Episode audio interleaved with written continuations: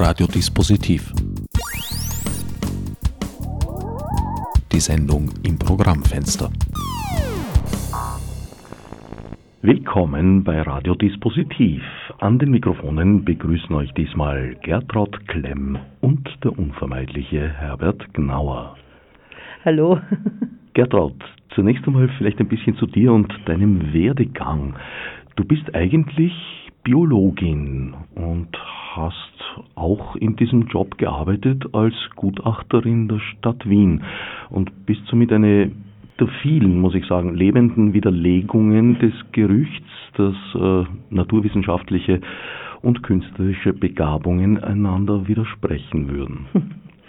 Ja, ich habe Biologie studiert, wobei ich sagen muss, das war schon Plan B von Anfang an. Ähm, Plan A wäre schon gewesen ein künstlerisches Studium, entweder ähm, was es damals noch nicht gegeben hat, diese Schreibschulen, ne? die gibt es ja noch nicht so lang. Das wäre das Beste gewesen für mich. Das gab es eben nicht. Das hätte als Alternative ein Germanistikstudium gegeben, so wie sehr viele, viele Menschen machen, die sich mit Sprache befassen, auch künstlerisch, die dann entweder Germanistik machen oder vergleichende Literaturwissenschaften oder so. Theaterwissenschaften. Ähm, genau, Publizistik, ja. ähm, Linguistik. Äh, ja, genau. Und äh, dann habe ich es nur auf der Angewandten probiert, dort haben sie mich auch nicht wollen. Und ähm, ja, also das war, das war halt dann Biologie eigentlich eine, ja, eine Vernunftentscheidung, weil da kann man dann wenigstens was arbeiten und ein Geld verdienen, was hier bei Schriftstellerei wahrheitsgemäß anders ist. Ja. Also das war eine alternative Entscheidung, genau. Und deswegen bin ich dann einfach auf die Uni und habe mal geschaut, habe auch ein bisschen auf ein Wunder gewartet. Äh, dass, es, dass mich diese Biologie wirklich interessiert, weil von Anfang an war das eher so, hat mich schon interessiert, aber was, äh, was Künstlerisches wäre mir näher gewesen. Und es ist dann aber wirklich eingetreten, also im Laufe des Studiums habe ich das wirklich wahnsinnig zum Interessieren angefangen. Und ähm, ja, und das Interesse ist halt dann nach dem siebten äh, Arbeitsjahr bei der Stadt Wien abgeflaut, weil sich dann das Künstlerische doch wieder durchgearbeitet hat. Also das Gutachten schreiben, das Mikroskopieren, dieses doch ein bisschen Forschen, was wir gemacht haben, ähm, das war schon großartig, aber es ist halt dann doch nicht so erfüllend und es ist halt dann doch immer nur 70 Prozent von dem, was man gern machen würde oder was man besser könnte. In welchem Bereich warst du da tätig? Ich habe ein Labor geleitet, ein bakteriologisches Labor bei der Stadt Wien im Gesundheitsamt und wir haben die Trinkwasserhygiene der Stadt Wien gemacht. Also wir haben jeden Tag das Wasser von der Hochquelle untersucht und dann zweimal jährlich von den Quellen vor Ort im Rax- und Schneeberggebiet. Wir haben die neue Donau, die alte Donau untersucht. Äh, wir haben Krankenhausgewässer untersucht. Also es war sehr, sehr mannigfaltig und sehr spannend. Ähm, aber wie gesagt, nach, nach sieben Jahren war es auch für mich als Biologin ein bisschen zu Ende, weil in einem Gesundheitsberuf bist du eigentlich nur als Arzt oder Ärztin wirklich kompetent in Wien. Sonst stößt man nicht nur als Frau sehr schnell an eine gläserne Decke. Naja, das war bei der Stadt Wien halt, es wäre es jetzt gar nicht so gewesen. Also ich glaube, wenn ich hartnäckig gewesen wäre, hätte ich mich schon weiterentwickeln können. Gerade bei der Stadt Wien sind ja auch die, die höheren Posten oft in Frauenhand. Ähm, es ist natürlich auch eine Frage des politischen Willens, also wie sehr, wie sehr man sich, äh, wie sehr man sich einfärben lassen möchte, sowohl in Form eines Parteibuchs, glaube ich, als auch in Form von Entscheidungen, die, die man halt mitträgt im Gesundheitswesen. Und auch eine Frage der Gefügigkeit, ganz bestimmt auch. Also so Revoluzer und Querdenkerinnen sind jetzt eben auch im höheren Dienst, glaube ich, nicht so erwünscht. Sagen wir Geschmeidigkeit, das klingt ein bisschen hübscher. Ja, so Flexibilität einfach, ja. Abwasserkontrolle ist jetzt auch wieder durchaus ins Zentrum geraten, wo sie auch hingehört, in Bezug auf äh, Corona-Forschung. Und Kokainforschung auch, ja. Kokainforschung auch. Wobei ich mich sehr gewundert habe, dass da von der Stadt Mailand Proben aus dem Dezember offenbar noch mhm. aufbewahrt wurden. Mhm. Ist das in Wien auch üblich? Da fragst du mich jetzt zu gar, aber ich denke schon, dass es in meiner Erinnerung gibt es schon immer wieder so Rückstellproben oder so, so Konzentrate oder, oder man, man, macht das schon auch, oh ja, also für die Qualitätssicherung auch. Also scheinbar dürften da solche Proben abgestellt werden. Ich muss ehrlich sagen, ich hab, bin überhaupt nicht mehr up to date, was das betrifft. Da müssen Sie mit, mit der TU reden. oder mit, mit dem Team, das das auch erforscht. Ja. ja, werde ich vielleicht tun. Ich wüsste nämlich auch gern, wie engmaschig das ist wenn es solche Untersuchungen Mhm, denn bei mhm. uns gibt, bin ich mir jetzt nicht ganz sicher, weil wir haben einiges an Untersuchungen abgeschafft, die eigentlich ganz gut wäre. Es gibt in Wahrheit keine Pathologie mehr, es gibt keine Gerichtsmedizin Mhm. mehr, es wird fast nichts mehr obduziert in Österreich, was glaube ich nicht so schlau ist. Na gut. Ja, Aber Genau. eigentlich wollten wir ja über deine künstlerische Karriere sprechen. Irgendwann einmal hast du dann begonnen zu schreiben oder hast du immer geschrieben? ja, ist so. So wie alle habe ich immer geschrieben. Zumindest sagen das alle. Ich weiß nicht, ob ich es glauben soll. Aber ich habe natürlich dazwischen Zeiten gehabt, wo ich überhaupt nichts, überhaupt nicht produktiv war. Oder nicht in dieser Form künstlerisch produktiv, sondern anders, also musikalisch oder, oder, oder zeichnend. Das wechselt sich ganz gern ab. Aber dann hat sich das eben durchgearbeitet, auch weil ich eine persönliche Krise gehabt habe und weil mir ähm, da war auch eine so eine Aufstiegsmöglichkeit, die sich dann, die, die mir dann verwehrt wurde beruflich. Und das Ganze ist zusammengefallen mit einer persönlichen Krise äh, unserer Familiengenese und mit zwei Literaturpreisen, die ich gewonnen habe, relativ knapp hintereinander. Und das hat dann alles so zusammen in, innerhalb von einer Woche dieses ganze System ausgehebelt. Und ähm, mir ist damals also, wie gesagt, so schlecht gegangen, dass ich dann ein Freijahr erwogen habe oder ein Karenzjahr und habe mich dann ähm, unbezahlt beurlauben lassen ähm, und habe mir gedacht, ich probiere jetzt das eine Jahr einfach mein Leben irgendwie neu zu regeln und ähm, das ist dann gelungen eigentlich. Also es war dann in der Zeit, habe ich dann sehr viel Mist auch geschrieben, aber ich habe wahnsinnig viel geschrieben. Ich habe lauter Sachen gemacht, die wichtig sind. Ich bin habe zum Wandern angefangen und habe halt umgedacht und habe mein ja, und habe mein Leben neu geordnet und rausgekommen ist dann halt ist halt das Schreiben. Und dann ist es glücklicherweise hat sich dann alles so gefügt, dass ähm, sowohl das Schreiben gefruchtet hat, als auch unsere unsere äh, Familie entstanden ist, eben mit unseren Adoptivkindern. Das ist alles zusammengefallen ähm, und ja und, und hat sich auch vom Timing immer so ergeben, dass in der Zeit, wo ich, äh, wo ich ein Schreibbedürfnis gehabt habe, gerade kein Kind da war und dass in der Zeit, wo die Kinder dann war, wieder neues Material entstanden ist und dann wieder lang kein Kind gekommen ist und derzeit dann wieder aufgrund eines Schreibbedürfnisses was Neues, ähm, was Neues entstanden ist und ich hatte immer große Pausen, in denen ich sehr produktiv sein konnte. Adoption thematisierst du ja in Muttergehäuse in Ja. einem deiner Bücher. Mhm. Ja, überhaupt. Also ich glaube, Adoption ist halt eine, eine, eine Facette des Mutterseins auch. Also da habe ich die Mutterschaft als Ganze, glaube ich, ähm, abgearbeitet. Also ich habe jetzt vor, nicht mehr so viel drüber zu schreiben, weil ich eine Zeit lang habe ich das Gefühl gehabt, die literarische Mutter der Nation war und natürlich diese Geschichte mit der Ad- Adoption sehr, sehr sich sehr spannend liest, glaube ich auch als Familiengeschichte, halt weil es keine konventionelle Art ist, eine Familie zu gründen und Kinder zu kriegen.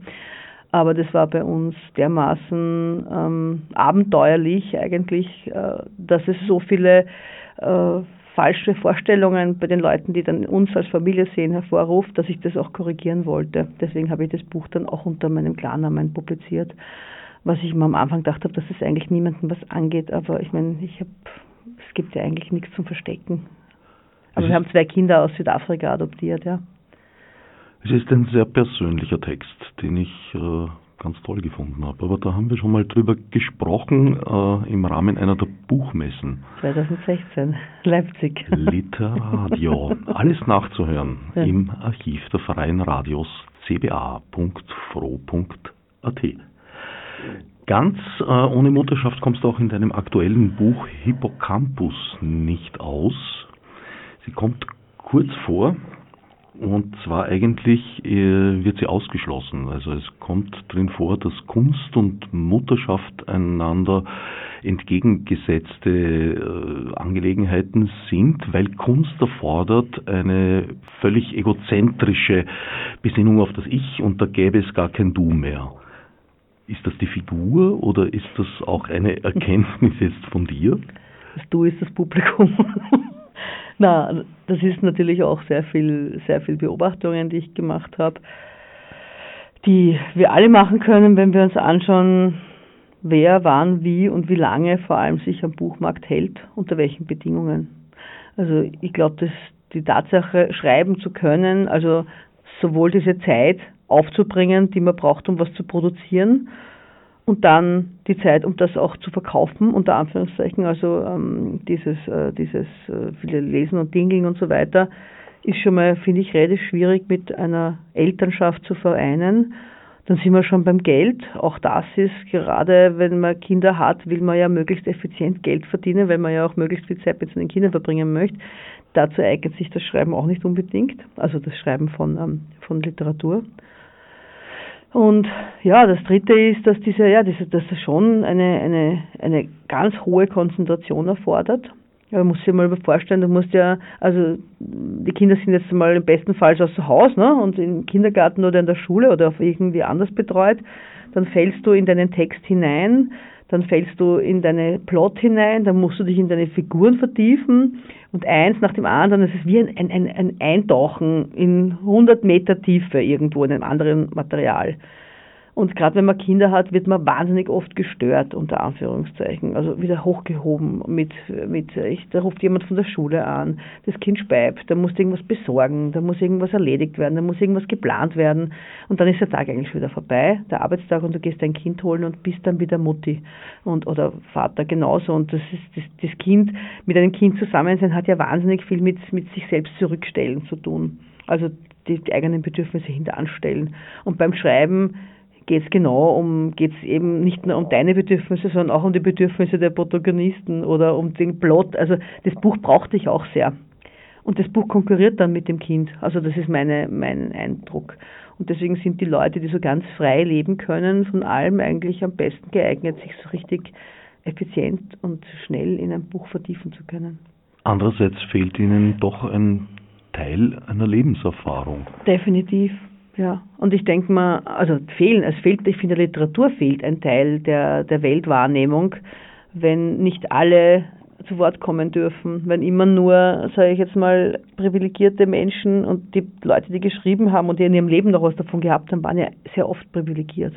Entweder weil sie überhaupt eine Bildung genießen durften, weil sie lesen und schreiben lernen durften, äh, weil sie sich nicht, äh, weil sie nicht äh, Arbeiter waren, die halt den ganzen Tag ausgebeutet wurden, weil sie, weißt du, was ich meine? Also diese ganze, das ist schon, das ist schon, das ist nicht allen erlaubt gewesen und nicht allen möglich gewesen.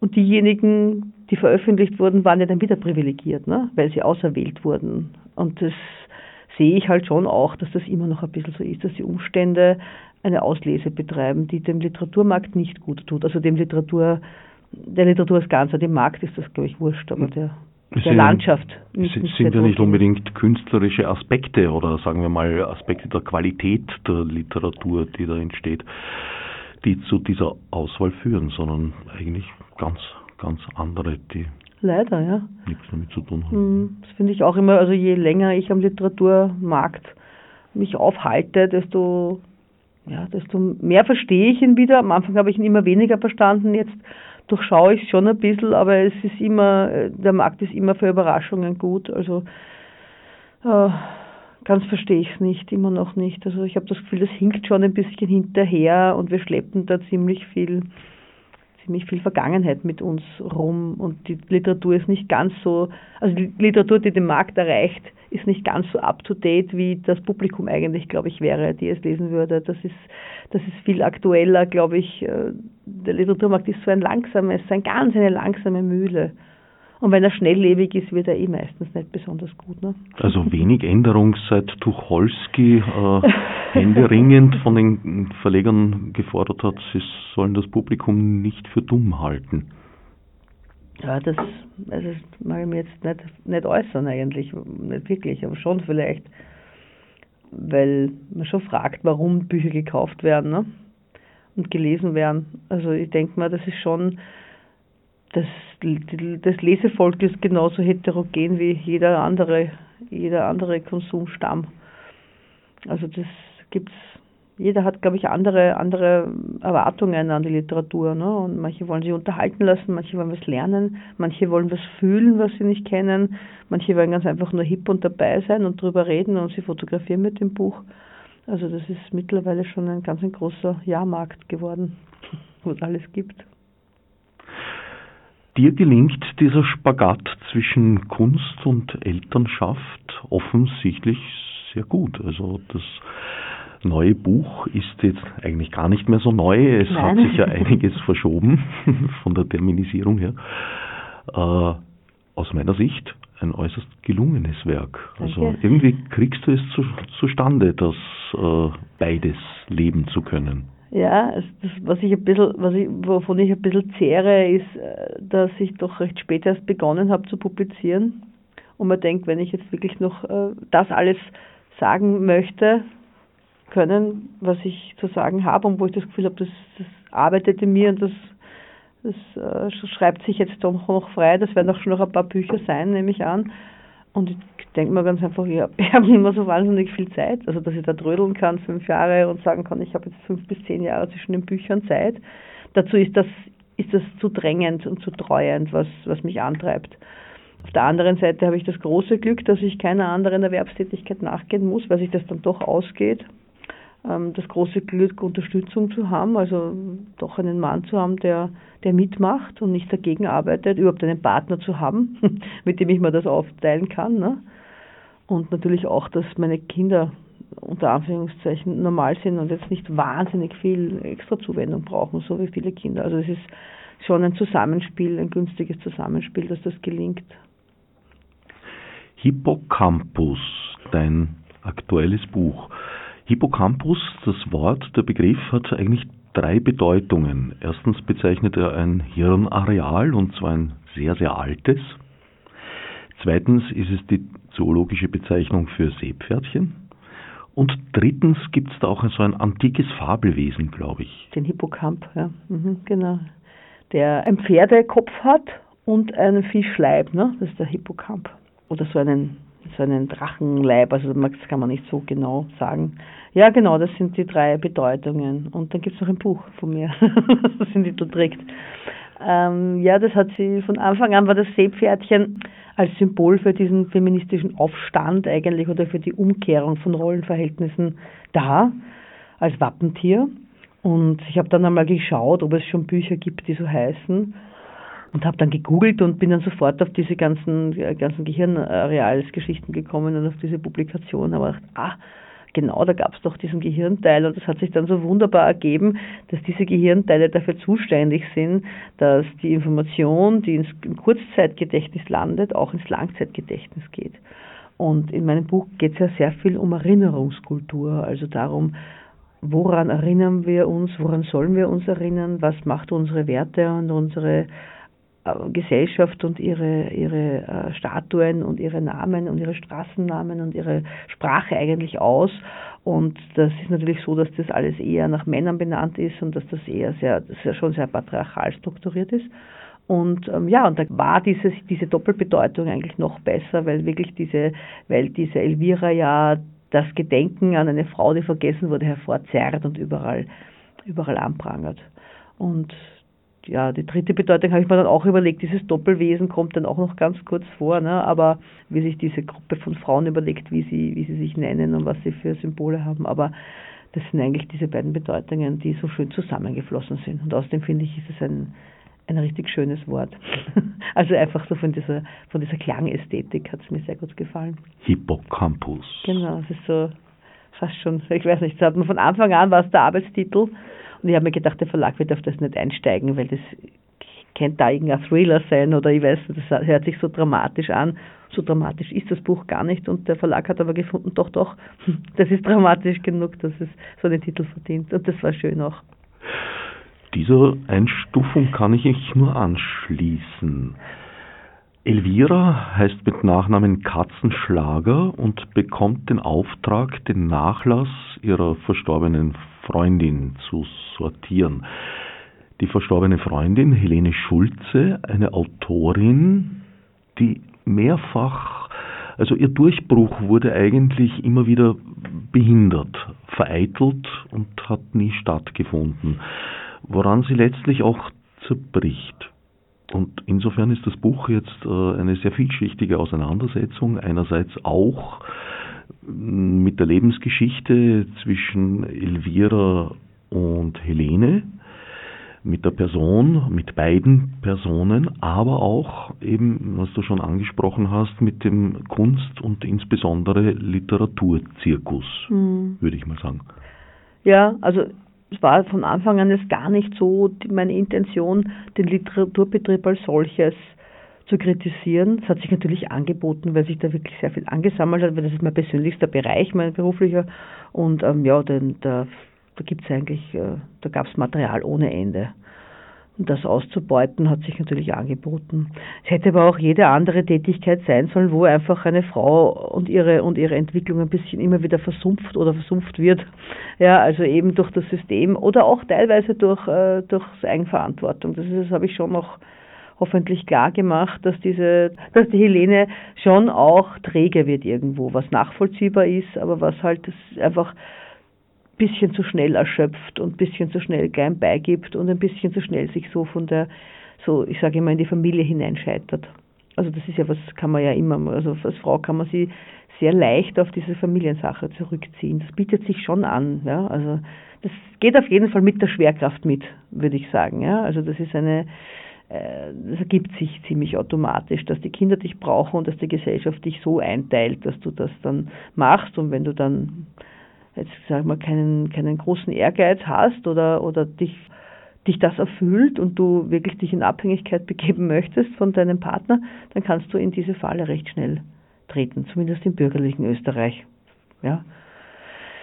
Die Helene ist eben auch so eine, die, die sich leisten kann, so zu scheitern, muss ich auch dazu sagen. Also das leistet sich es dann nicht zu arbeiten. Ne? Das ist etwas, das geht natürlich auch nur in höheren, in, in höheren finanziellen Sphären hätte aber wie gesagt auch was anderes, eine andere, eine Ehrgeizlosigkeit sein können, irgendeine andere Funktion. Und die Elvira ist eine, genau, die, die, das, die das dann herauskramt und die das dann darstellt.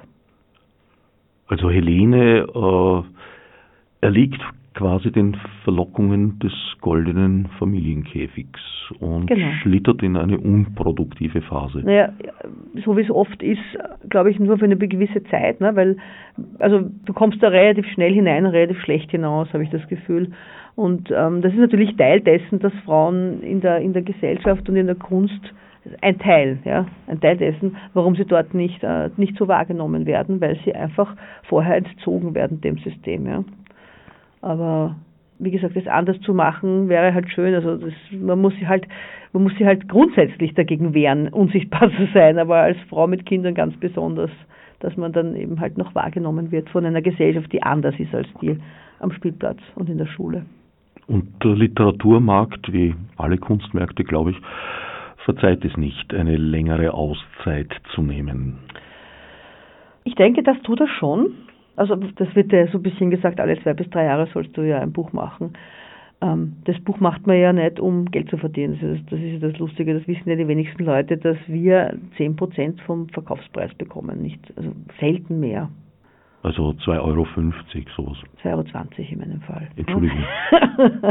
also das ist, ähm, und dass, die, dass das, was dann eigentlich, was dann eigentlich dazukommt und was dann eigentlich interessant macht finanziell, sind Lesungen, Preise, Stipendien, ja, ähm, Folgeaufträge wie Verfilmungen und so, ja. Also das ist alles, das ist dann eigentlich schon Sekundärware, ja. Das ist, das hat dann nichts mehr mit dem Buch selber eigentlich physisch zu tun. Und wenn man das unterlässt, äh, verdient man halt gar nichts mehr.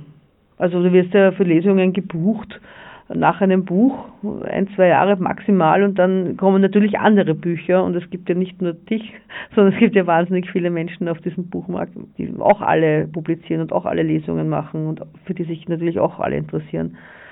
Eigentlich braucht man diese Bücher, um im Gespräch zu bleiben. Ne? Die Haltezeit sozusagen eines neuen Buches in den Buchhandlungen ist auf wenige Wochen geschrumpft, kann man sagen. Ja, also wenn es ein bisschen besser ist, maximal, maximal ein Jahr, halbes Jahr, maximal ein Jahr, ja. Also es muss schon ein sehr, sehr aufregendes und gutes Buch sein, glaube ich, dass das, dass das äh, überdauert oder dann thematisch halt in irgendeinen Lesekreis hineinpassen. Ja, das ist halt wirklich, also im Österreich erscheinen, glaube ich, aber im deutschsprachigen Markt, das muss ich aufpassen, dass ich keinen Blödsinn sage, erscheinen 95.000 Titel im Jahr, davon sind, glaube ich, 15.000 Literatur, also belletristisch im deutschsprachigen Raum. Und das sind schon, das sind fast 20.000 oder 15.000, je nachdem, wie man es rechnet, Titel und da, da mithalten und da irgendwie nach oben gespült werden, dort, wo die, wo die Sichtbarkeit noch da ist, ist schon, ist schon eine, eine Kunst oder ein großer Zufall oder das weiß ich nicht, wie ich sagen soll, aber das, also da ist es auf jeden Fall auch. auch äh, gut. Also man, viele Leute machen das ja nur im Nebenerwerb eigentlich, das Schreiben, ne? Oder arbeiten daneben oder schreiben daneben ganz andere Texte, ja, für die Unterhaltungsindustrie oder, oder Werbetexte oder was auch immer, ja, und verdienen so ihr Geld. Gibt's ja ja auch einen großen Markt. Aber alle zwei Jahre wäre natürlich gut, ja.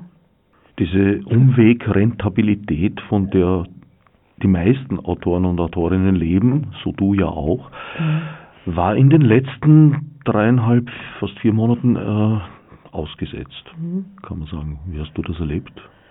Äh, bei mir war es eigentlich, äh, bei mir hat sich alles in den September verschoben, alles. Bis auf zwei Lesungen findet alles so Corona will statt. Ja. Äh, ich habe es eigentlich ganz anders erlebt. Ich habe das Gefühl gehabt, es gibt jetzt, es gäbe jetzt wahnsinnig viel zu sagen und wahnsinnig viel zu schreiben und wahnsinnig viel zum Aufschreien eigentlich. Also das war mein, war mein Eindruck, nach, nachdem ich aus dieser Betäubung aufgewacht bin, nach drei, vier Wochen und gemerkt habe, jetzt, also jetzt kann ich gar nichts mehr sagen, weil ich äh, dauernd meine Kinder betreuen muss, weil ich äh, ununterbrochen kochen muss. Also es ist irgendwie auch so, da kriegst du erst mit, was eigentlich in diesen Betreuungseinrichtungen gekocht und geleistet wird. Also diese ständige, ich weiß gar nicht, wie ich sagen soll, das war, ich habe das Gefühl gehabt, ich wäre, ich muss zehn Leute versorgen zu Hause. Das war ganz eigenartig. Und ähm, Nebenbei gab es natürlich auch wahnsinnig viel, man hängt dann ständig in dieser Corona-Schleife drinnen und dann, wie ich aus dem aufgewacht bin und gesehen habe, was jetzt eigentlich gesellschaftlich alles gerade passiert, war es dann aber eigentlich so, dass ich gar keine Zeit hatte, darüber zu schreiben. Also in Wirklichkeit geht die Gesellschaft, hat sich verändert und ähm, das ist mir schon aufgefallen. Ich hätte gern darüber geschrieben, aber es war wirklich nicht möglich. Und es ist mir auch aufgefallen, dass alle, die sich dann eben zu dieser neuen, äh, weiß ich nicht, diese, diese, diese neue Verteilung, die sich da gibt mit noch mehr unbezahlte Arbeit, ja, also, also dieser Schub, der da noch in Richtung 50er Jahre gegangen ist, dass die Frauen, die das geschrieben haben, erst in der siebten Woche nach diesem Lockdown geschrieben haben. Und ich habe mir gedacht, die sind, auf, also das war so wie bei mir, die sind einfach nicht zum Schreiben gekommen. Du brauchst eine Zeit lang, bis du das alles realisierst und auch umsetzen und schreiben kannst.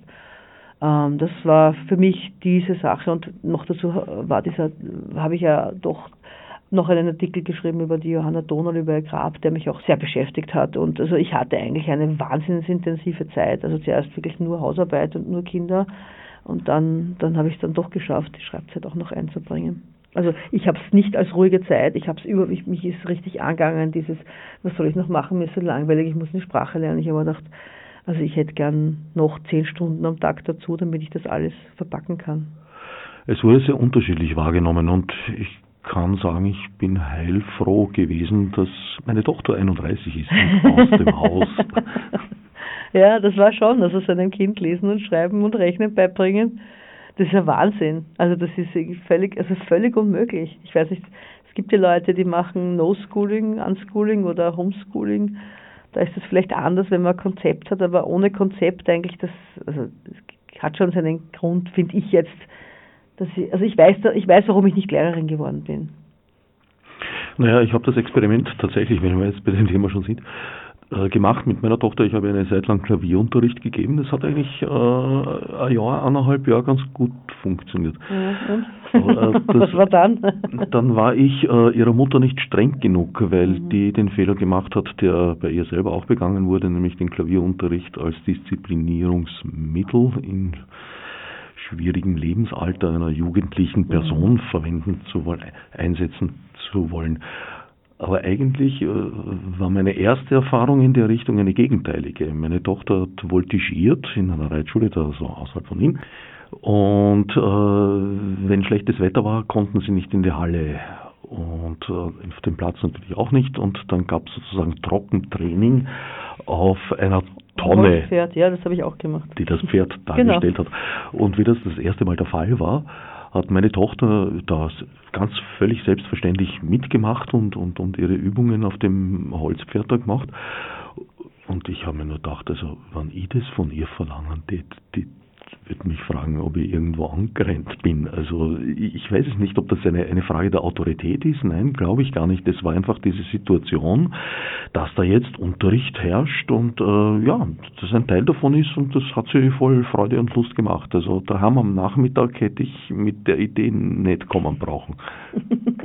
und seit damals habe ich mir gedacht, na, es ist schon ganz gut, äh, so die Ausbildung vielleicht nicht unbedingt immer in die Hände der Eltern zu legen. Vielleicht glauben viele Eltern, dass sie gute Lehrer sind. In manchen Fällen ist das vielleicht auch der Fall. Aber ich glaube weit weniger oft als Eltern glauben. Das ist, glaube ich, eine ganz andere Rolle. Ne?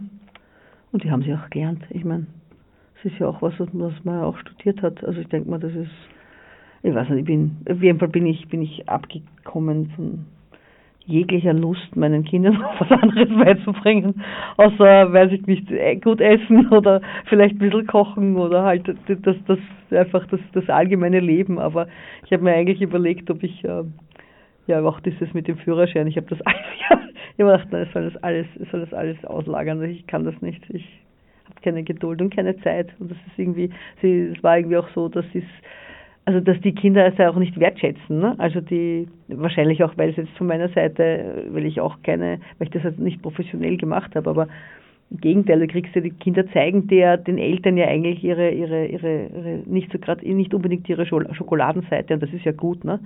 Also den Kindern, den Eltern gegenüber sind sie ja noch viel, äh, zeigen sie ihre ganzen Emotionen und ihre ganzen Unwillen noch viel mehr. Und das musst du mal aushalten, ne? Also ja, ja nein, home, nein, nicht für mich Homeschooling. Aber es war auf jeden Fall eine, eine sehr, also eine sehr interessante Zeit. Das muss ich schon sagen. Also ich habe lehrreich.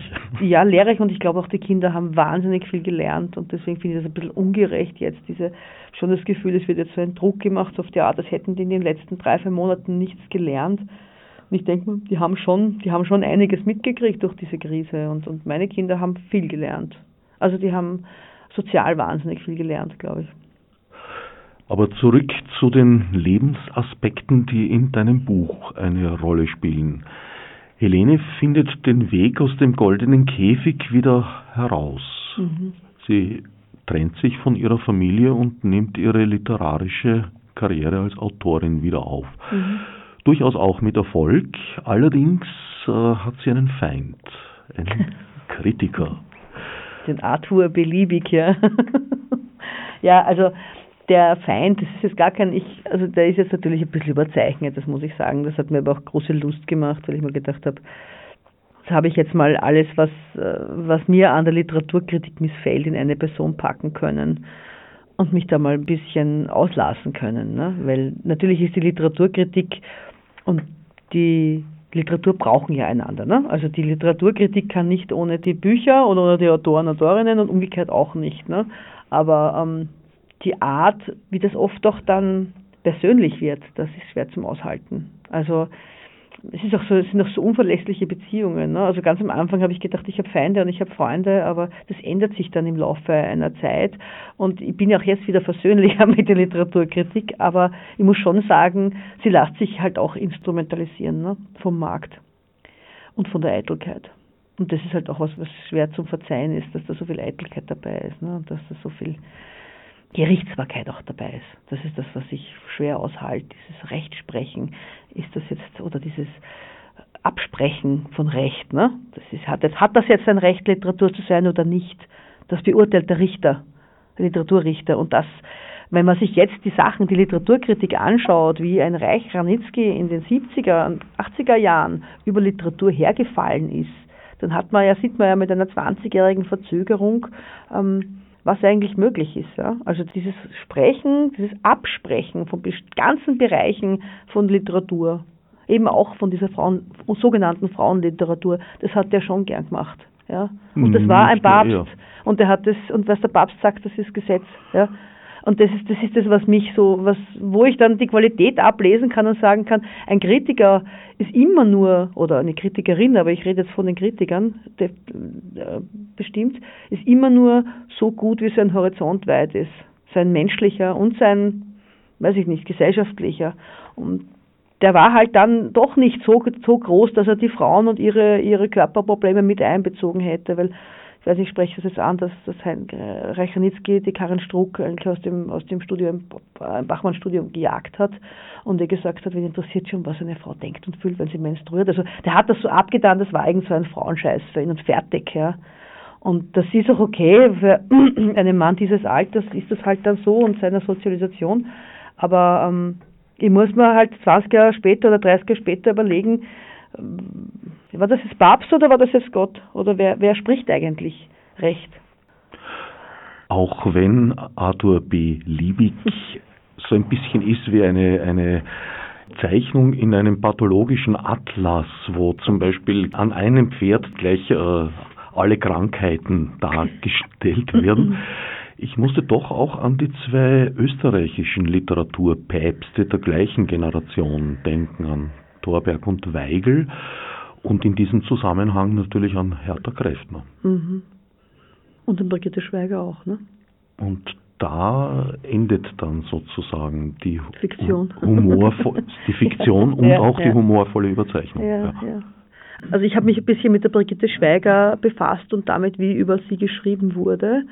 Und ich muss auch sagen, also mir ist es dann, mir ist es dann auch so ein bisschen, es hat auch der Wendelitsch Schmidt-Dengler hat auch so abfällig über sie geschrieben. Also so ein bisschen, dass man das dem Gänschen, also wenn ich das richtig zitiere, ähm, das schreibt so ein Gänschen, so ein bürgerliches und es, also man, man freut sich irgendwie sogar, dass man sieht, dass es, es kriegt sie endlich, was sie verdient. So ein bisschen war das im originalen Wortlaut. Also erstens wurde überhaupt nicht zwischen der Autorin und der Protagonistin unterschieden. Das habe ich schon echt arg gefunden. Und ähm, zweitens war mir dieses, diese total herablassende Blick auf diese Frauenfigur, die eben an diesem Bürgerlichen zerbricht, ja. Das, das war für mich, das war so arg wie, wie offengelegt, dass eigentlich misogyn war, der gegenüber. Also das war die Ausrede, also das ist eine bürgerliche Dussi, die hat es quasi eh nicht anders verdient. Aber in Wirklichkeit weiß ich nicht, ob sie das nur auf die bürgerliche Dussi bezogen hat, sondern ein bisschen auch auf die Brigitte Schweiger oder ein bisschen auf die ganzen schreibenden Frauen, die da jetzt so in den Markt hinein, hineingestoßen sind. Ja. Also für mich hat das ein bisschen das heilige Bild des Schmidt-Dengler auch ordentlich, ordentlich getrübt. Ja, der halt auch nur ein Mann seiner Generation war, ja so wie alle. Also man darf nicht so genau reinlesen in das, was sie alles gesagt und geschrieben hat, sonst bleibt überhaupt niemand mehr über, den man bewundern kann, fürchte ich. Oder sehr wenige, ja. In der Tat, ja. Und man muss auch sehr vorsichtig sein in der Beurteilung von Künstlern und Kunstwerken vergangener Tage. Wir dürfen nicht die heutigen Maßstäbe dranlegen. Also wir dürfen sie schon dranlegen, natürlich. Wir können das vergleichen und sollen das, glaube ich, auch vergleichen, weil es geht ja um eine Entwicklung mhm. und die muss man ja an irgendetwas feststellen können. Insofern finde ich das ja ganz, ganz wichtig sogar, aber man soll ihnen auch kritisch gegenüberstehen aber man kann sie nicht in die äh, ethische, moralische Umwelt verpflanzen, die wir heute haben. Nicht unkommentiert, glaube ich. Ja. Genau. Das ist das, was ich, das ist das, was ich, ähm, also das, ich habe zum Beispiel immer dieses Bedürfnis gehabt, diese, diese Statuen zu beschmieren in Wien. Also das war, das habe ich dann einfach die Elvira machen lassen, meine Protagonistin, weil ich das Gefühl habe, da gehst du auf den Heldenplatz, ja, und gehst überall hin und überall sind äh, ich habe sie, die Elvira hat das so schön gesagt in meinem Buch, die, überall sind die, die großen, die großen Herrscher und, und Kriegstreiber auf ihren hodentragenden Tieren. Also das ist irgendwie, sind, das sind immer riesige, muskulöse Pferde, Hengste und drauf diese, ja, diese wunderbaren, wer auch immer, ja. ähm, und du kommst da nicht einmal rauf, ne? Ich habe mir dann überlegt, warum eigentlich äh, das nie jemand, äh, niemand anzweifelt. Genauso ist, wir haben ja jetzt die Diskussion mit diesen mit diesen Skaventreibern, die einfach niederge niedergemetzelt werden und rundherum gezahlt und ins Wasser kaut und denen es die, die Hände rot anschmieren und warum ist das nicht früher passiert? Warum hat eigentlich nie jemand seinen, seinen berechtigten Zorn an diesen Denkmälern auslassen? Ich verstehe das nicht. Also da gibt es irgendeine eine, eine Hemmschwelle natürlich ist die auch, dass du gar nicht raufkommst auf diese Denkmäler. Also die sind ja so gebaut, dass du gar nicht auf sie raufkraxeln kannst ohne Hilfe. Aber warum wurden die so groß gemacht? Warum müssen die vier, fünf Meter hoch sein und so unverwitterbar? Wer hat sich das überlegt? Momentan, das, das hat mich dann angefangen zu beschäftigen und hat mich nicht mehr loslassen. Und wenn du das einmal siehst, siehst du es immer. Also siehst immer, wer steht am besten Platz. Wer ist groß und wer verwittert nicht. Und wen schauen wir uns da jetzt an und wer schaut da jetzt schon seit Jahrhunderten auf uns runter? Und was macht das mit uns? Also ein bisschen so diese Ästhetik der Macht. Ja. Ja, ich sehe das schon auch im Zusammenhang, äh, gerade mit dem zitierten Fall, wo diese Statue des Sklavenhändlers in Bristol in den Fluss geworfen wurde, dass es schon auch eine Phase ist, die wir jetzt haben, der Bewusstwerdung jetzt auch ganz konkret, was in der Kolonialzeit mhm. alles angerichtet wurde, was bis heute fortwirkt. Also da wurden Konflikte in die Welt gesetzt, die heute noch wirken. Es wurde eine Ordnung in Afrika geschaffen, die die Bezeichnung Ordnung nicht verdient, mhm. sondern äh, es war einfach eine, eine herrschaftliche Einteilung ja, über alle Menschenköpfe hinweg. Ja, und daran leidet der Kontinent bis mhm. heute und das schlägt inzwischen auf uns zurück. Und das war auch der einzige Grund, warum wir uns bequemen, langsam das wahrzunehmen. Mhm. Und wirklich sehr spät, ne? Obwohl also diese globale Wirtschaft ja immer noch entlang dieser Machtgefälle funktioniert, ne? muss man schon noch sagen. Aber äh, ja, äh, ich erwarte mir eigentlich, also ich erwarte seit seit ich auf der Welt bin oder seit ich mich ein bisschen mit dem befasse, eigentlich stündlich eine Revolution, eine Auflehnung. Ja? Also ich frage mich wirklich, warum sich, warum, warum sich so wenig aufgelehnt wird. Und ich glaube, ich weiß warum. Ne? Also das ist auch, die Hungrigen sind zu hungrig und die Satten sind zu satt für eine Revolution. Das sagt ja auch die Elvira.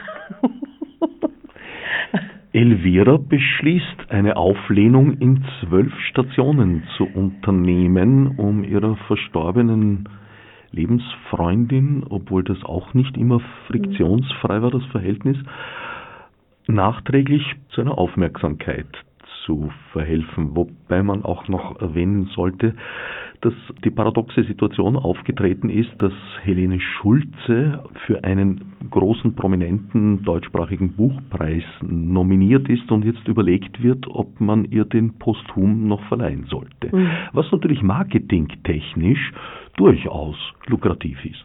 Genau, das habe ich mir so ein bisschen überlegt, also das wie kann ich der jetzt doch zur Aufmerksamkeit verhelfen und sie muss nicht mehr dabei sein. Und dann habe ich mir gedacht, das wäre wär doch super, die erste tote deutsche Buchpreisträgerin. Ja, oder zumindest äh, Shortlist oder Longlist. Ja, also ich wollte den Markt auch ein bisschen ein bisschen seine Skrupellosigkeit ähm, vorwerfen, dass ich mir das sehr gut vorstellen kann. Also ich kann mir vorstellen kann, dass das als Marketing-Gag super funktioniert. Es hat ja schon ziemlich viel funktioniert und denkt man, warum nicht? Ne? Also das ist auch nur ein Markt wie jeder andere. Wenn es nur was gibt, was nur einmal gibt und was nicht mehr lang gibt oder was jetzt ganz frisch, ganz frisch erst geschlachtet wurde, dann ist das besonders interessant und das kann ich mir sehr gut vorstellen. Und das war für mich auch ein bisschen lustvoll, das auszukunden. Also ein bisschen Spaß will man ja auch haben beim Schreiben. Ne? Und ich habe mir dann überlegt, was passiert. Und sie wird dann eben für diesen Preis nominiert. Und ähm, das heizt halt dann, es verändert dann plötzlich so ein bisschen, da wollte ich auch ein bisschen mit reinbringen, was halt in Österreich passiert. Irgendwie, dass du irgendwie sterben musst, dass du geliebt wirst. Ne? In Wien musst du schon tot sein, ne? dass dir wer mag. Und das ist irgendwie so eine, eine äh, so ein kleines Klischee, das ich auch einbauen wollte, weil ich mir gedacht habe, wie, kann ich der zu der Beliebtheit verhelfen, wenn sie ihr ganzes Leben lang eigentlich äh, nicht gesehen wurde und übersehen wurde und so ein bisschen versumpft ist. Und dann ich gedacht, na, das wäre doch mal was Neues, wenn wir Österreicher die erste tote Longlist-Autorin hätten. Ne? Das sind ja ein bisschen, das sind wir ein bisschen so, ne? Das ist so wie beim Skifahren und so, da sind wir gerne Erste. Wenn wir Erster sind, dann haben wir alle wieder gern. Und ähm, das war für mich so auch ein bisschen so ein Add-on, wo ich mir gedacht habe, ja, das so kann ich sie ein bisschen beliebter, ein bisschen interessanter machen. So kann ich ja dann doch zu ein bisschen Ruhm verhelfen. Ein Aspekt an deinem Humor, den ich durchaus als wienerisch bezeichnen würde. Im Sinne des Georg Kreisler. Danke, das ist ein Kompliment. Elvira beschließt, einige Richtigstellungen vorzunehmen.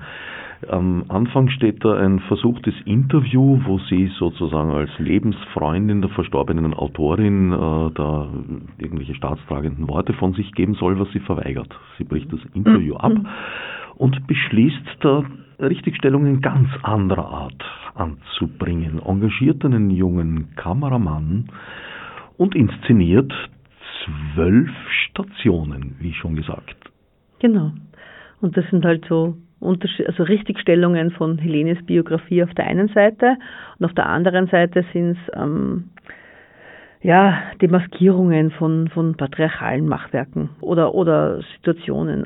Also sie errichtet zum Beispiel einer, einer Ehefrau, die ihr Leben lang äh, die unwichtige Ehefrau des Bürgermeisters war und vier Kinder gekriegt hat in der Zeit, wo der Bürgermeister sich selbst überall Tafeln errichtet hat und auf jedem Wasserbehälter steht drauf, dass das vom Herrn Bürgermeister so und so ist.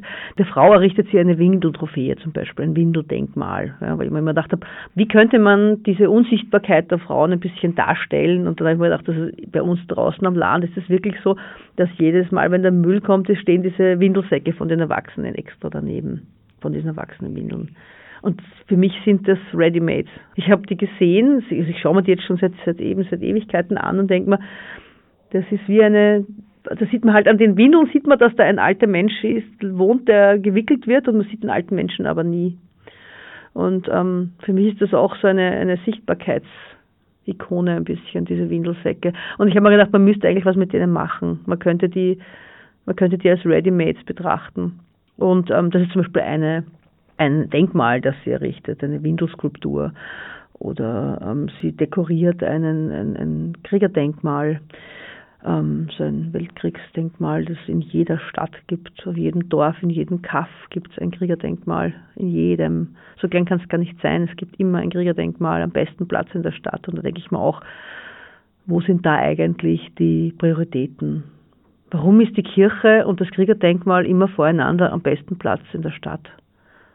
Das finde ich auch spannend, dieses Zusammenspannen von Krieg und Kirche und Tod und Ehre und Leiden und Männlichkeit natürlich auch, ja.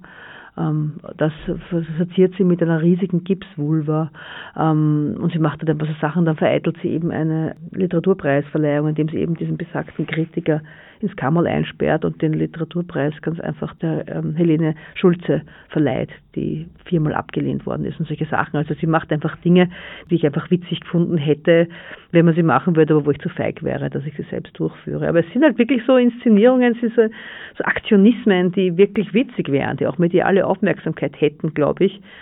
Die, aber wer soll das machen? Ne? Also wir sind ja alle wir sind ja alle stumm, es können ja nur unsere Bücher sprechen für uns, unsere Protagonistinnen. Sie bekommen ja auch durchaus mediale Aufmerksamkeit, die von einem bösen Witz beseelten Interventionen der Elvira. Gleichzeitig werden sie auch dokumentiert von besagten jungen Kameramann Adrian. Ob das Material am Ende veröffentlicht wird oder in welcher Form bleibt offen. Finde ich nicht. Findest du nicht? nein, ich finde das nicht. Nein. Aber gut, aber es stimmt, dass die Dokumentation selbst bleibt als künstlerische Aktion offen, aber eigentlich ist ja Adrian das Dokument. Also das ist ja irgendwie für mich ist, ist Adrian eigentlich ähm, das, das letzte, die letzte Installation. Ne?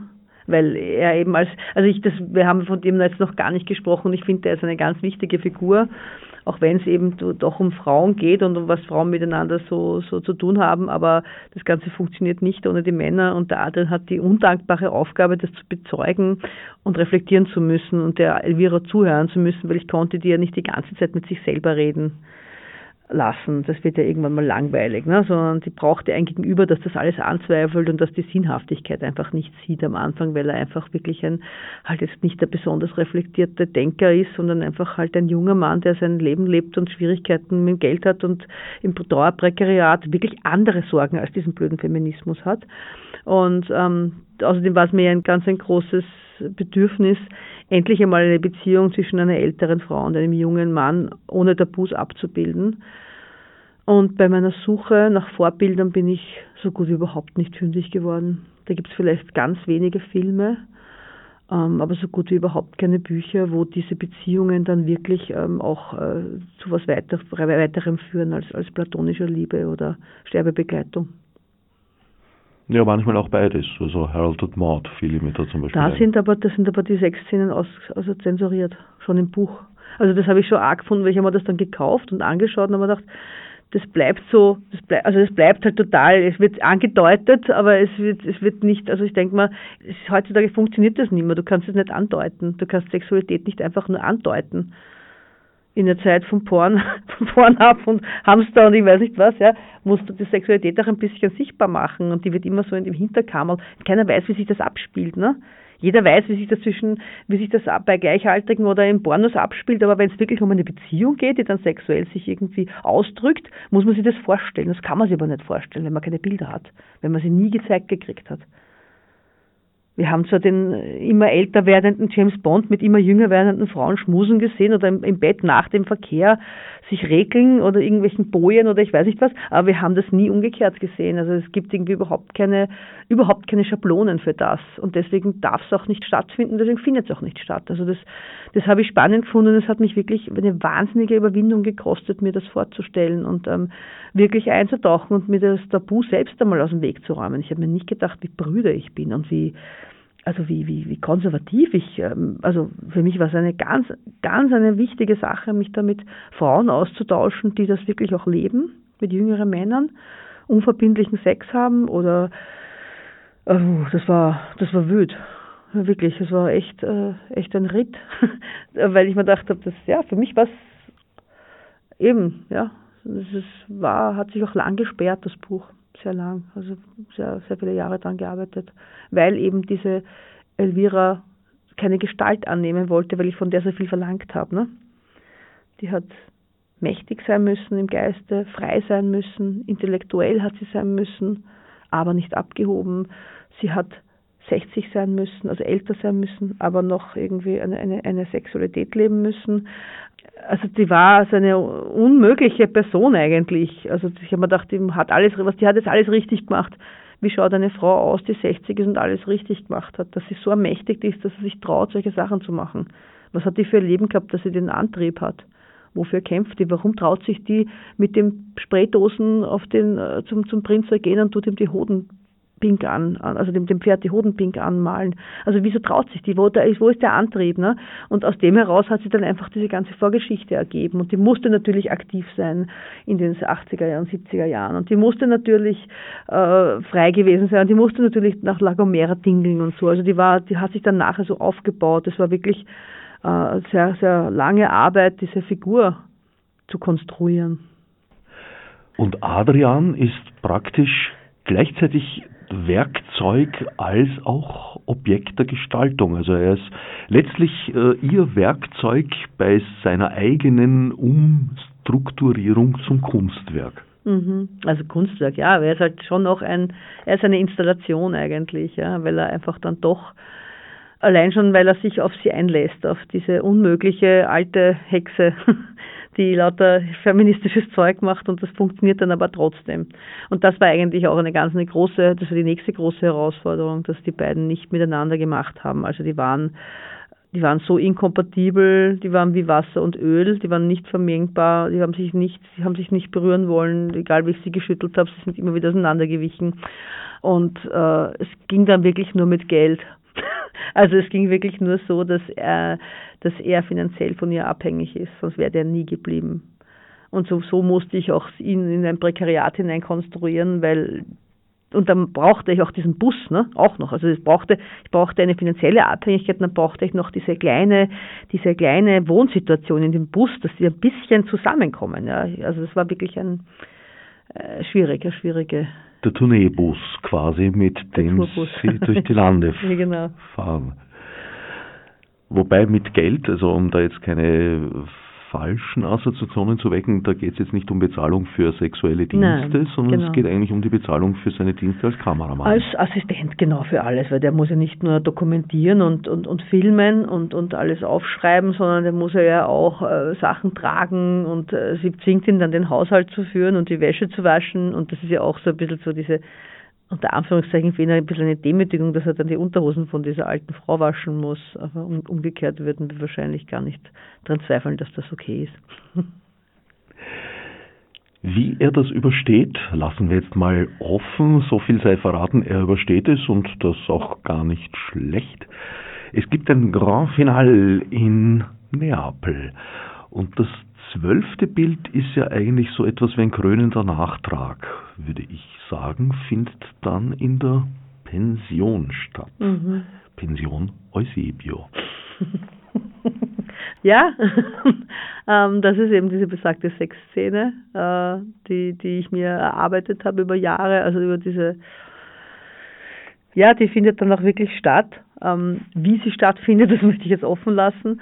Aber es kommt zu einer, also zu einer schon, zu einer Vermöglichung des scheinbar Undenkbaren, wo ich auch einen kleinen Sieg über mich selbst gefeiert habe, dass ich dann doch einen Weg gefunden habe, die beiden zu verbinden. Ich möchte jetzt nicht äh, ins Detail gehen, aber es war wirklich eine, eine ein Mittelding aus, aus, aus äh, sexuelle Expertise und, und, äh, und Symbolkraft. Also das war für mich ein ganz äh, ein sehr erhellender Moment, wie ich draufgekommen bin, wie ich das löse, weil mir die ganze Zeit bewusst war, zwischen den beiden muss etwas geschehen, was dann äh, genug Strahlkraft hat, um diese, äh, diese Installation äh, abzuschließen ähm, und eben auch als letzte Installation in einer Reihe von, von, von zwölf symbolträchtigen Aktionen stehen muss. Und ähm, bis zum Schluss nicht gewusst, wie ich da rauskomme. Also das war, war wirklich spannend, dass ich ungefähr, ich wusste, ich wäre eine, das war eine ganz eine kleine Öffnung. Also bei mir ist ja bei jedem Buch so, dass ich oft nicht weiß, wie ich rauskomme. Also bei manchen Büchern weiß ich, wie es ausgehen, aber manchmal weiß ich, es wird schon irgendwie einen Ausgang geben. Ungefähr, den muss ich halt finden. Das klingt so blöd, wenn man nicht selber schreibt, aber das ist wirklich so. Und bei diesem Buch war das ein Nadelöhr. Also da wusste ich, ich muss, da muss jedes Wort stimmen. Das ist so schnell peinlich auch, weil es eben um so eine tabuisierte Sexualität auch geht, mit Symbolkraft als Abschlussstein, als Schlussstein eigentlich in dieser, in dieser schweren und großen Symbolik, die ich aufgebaut habe, dass das alles trägt. Und ich war da vier Wochen in Schottland in einem Schloss eingeladen, in Hawthornden Castle, und habe wirklich am, am letzten Tag dieser, dieses Aufenthalts dann mit klammen Fingern in meinem Schlosszimmer, weil da hat es geschneit draußen, diese Szene geschrieben. Und das ist für mich ein, ein, wahnsinniger Triumph gewesen, dass ich da, dass das nicht alles auseinanderfällt, ne? Weil das war wirklich so ein, eben so ein Schlussstein, der, wenn der nicht sitzt, hält das ganze Gewölbe nicht, das ich aufgebaut habe. Ich kann nur empfehlen, sich Gertrud Klemms Gewölbe zu Gemüte zu führen. Hippocampus erschienen bei Kremeyer und Scherjau und versehen von einer großen Leseempfehlung meinerseits. Ich danke Gertrud Klemm für den Besuch im Studio. Danke für die Einladung.